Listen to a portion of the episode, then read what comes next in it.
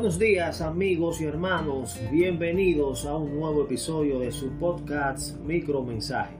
En breves minutos la palabra de Dios puede ser de ayuda y gran bendición en su vida. Hoy tenemos el tema ¿Quieres saber el futuro? Comienza un nuevo año y como es tradición, algunos medios de comunicación publican las predicciones de lo que pasará en estos 365 días según algunos videntes o psíquicos, como suelen llamarlos. Las supuestas visiones o revelaciones por lo general apuntan a los hechos futuros de fenómenos naturales, el comportamiento económico y la muerte de personalidades famosas.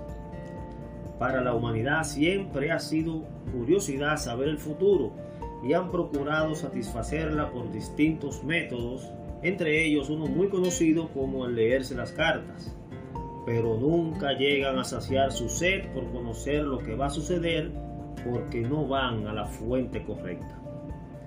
Nuestro Creador sabía que el hombre sería curioso y dejó en su santa palabra el plan para los humanos y toda su creación. Sí, amigo oyente, escuchó bien. Dios tiene un plan para ti. Él quiere darte vida eterna de gozo y paz con Él. Y te digo de gozo y paz porque por el otro lado hay tormento provocado por un fuego terrible que no se extingue. ¿Quieres conocer en verdad cómo será tu vida en el futuro? Veamos qué enseña la Biblia acerca de esto. Primero, el alma no muere, lo que muere es el cuerpo. Mateo 10, versículo 28 y Lucas 12, 20. Número 2. El infierno existe, reservado para los que son condenados por sus pecados. Mateo 23, 33. Tercero, el cielo existe, reservado para los que sí se arrepienten. Lucas 15, 7. Vale la siguiente aclaración aquí en este punto antes de continuar que la mayoría de las personas cree que todos al morir van al cielo. Esto es muy importante porque si usted cree en el cielo, automáticamente, por defecto, usted cree en el infierno. Continuamos. Número 4. La muerte no es un problema para los que creen en Dios y lo obedecen, porque tanto en vida terrenal como vida celestial somos guiados por Él.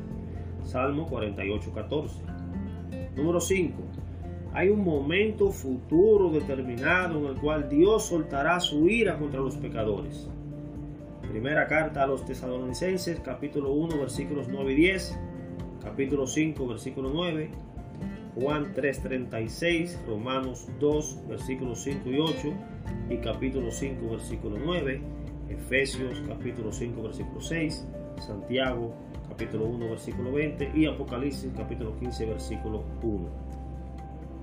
Sexto y último punto, habrá un juicio para todos aquellos que no acepten a Cristo como Salvador. Hebreos 9, versículos 24 al 27, Salmos capítulo 11, versículo 5 al 7 y Apocalipsis capítulo 20, versículos 12 y 15. Necesito leerles estos dos últimos eh, citas, estas dos últimas citas, para que entiendan mejor de qué estamos hablando.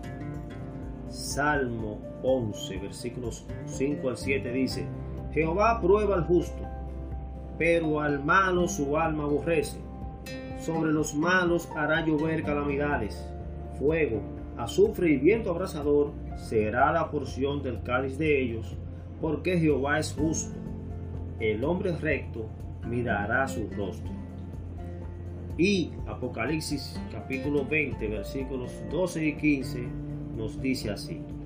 Y vi a los muertos, grandes y pequeños, de pie ante Dios. Y los libros fueron abiertos y otro libro fue abierto, el cual es el libro de la vida y fueron juzgados los muertos por las cosas que estaban escritas en los libros según sus obras, y el que no se halló inscrito en el libro de la vida fue lanzado al lago de fuego. Amigo oyente, no se preocupe más por el futuro. Lo mejor es que arregle su camino e inscriba su nombre en el libro de la vida. Acepte a Cristo hoy como su Salvador. Así que Dios te bendiga.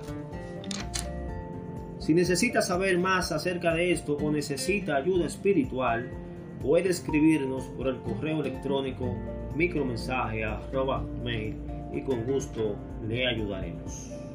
Hasta la próxima entrega.